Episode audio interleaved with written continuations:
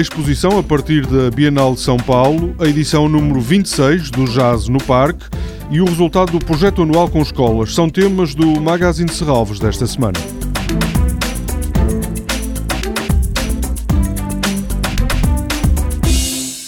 Incerteza Viva, uma exposição a partir da Bienal de São Paulo, é inaugurada amanhã à noite. No museu e no Parque de Serralves vão permanecer até ao início de outubro projetos de 14 artistas e coletivos que estiveram na edição do ano passado da Bienal de São Paulo. Para a apresentação no parque foram encomendados cinco pavilhões a ateliês de jovens arquitetos do Porto.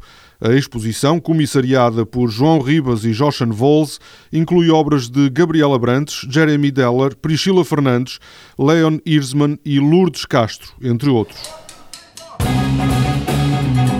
Os três concertos da edição deste ano do Jazz no Parque são estreias absolutas, porque as formações que vão estar no ténis do Parque de Serralves nunca tocaram juntas.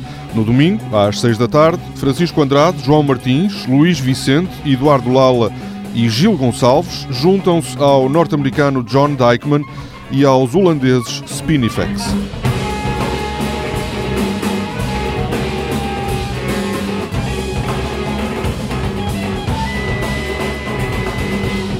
O programador da edição número 26 do Jazz no Parque, Rui Eduardo Paes, diz que ninguém ficará indiferente a este concerto.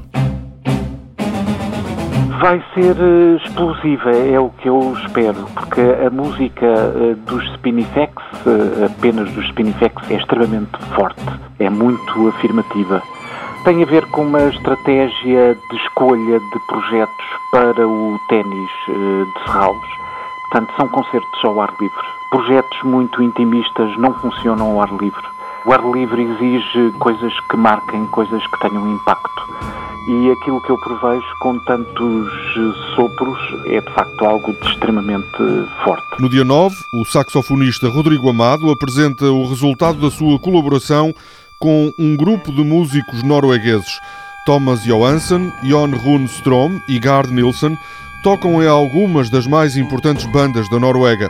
Com músicos de dois países onde o jazz tem mostrado tanto dinamismo, Rui Eduardo Paes espera um concerto histórico. São dois países que têm cenas extremamente dinâmicas nesta área da música. A Noruega tem-se eh, notabilizado também por causa disso, de maneira que esta junção acho que vai fazer história. O concerto do dia 9 será editado em disco. No dia 16 estará no ténis do Parque de Serralves a contrabaixista francesa Joëlle Leandre.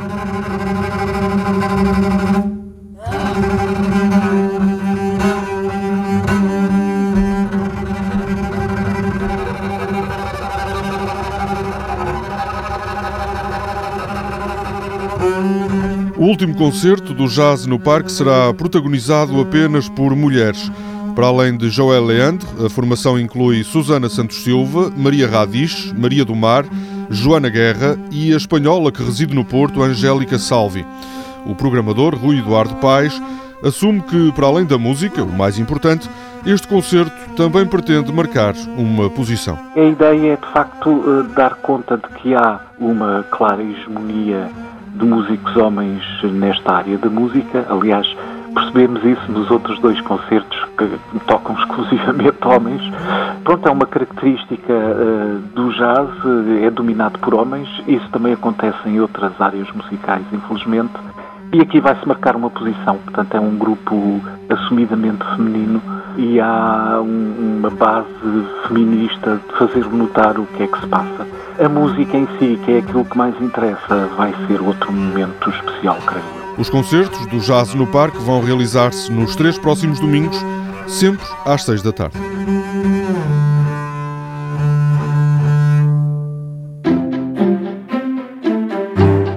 Na sala do Serviço Educativo do Museu de Serralves pode ser visitada até 10 de setembro a exposição que resultou do projeto anual com escolas. Este ano participaram mais de 30 estabelecimentos de ensino dos distritos de Aveiro, Braga e Porto. O tema foi a curiosidade como elemento pedagógico. A partir de uma pergunta, o que é aprender, cada escola desenvolveu um vídeo e um jogo.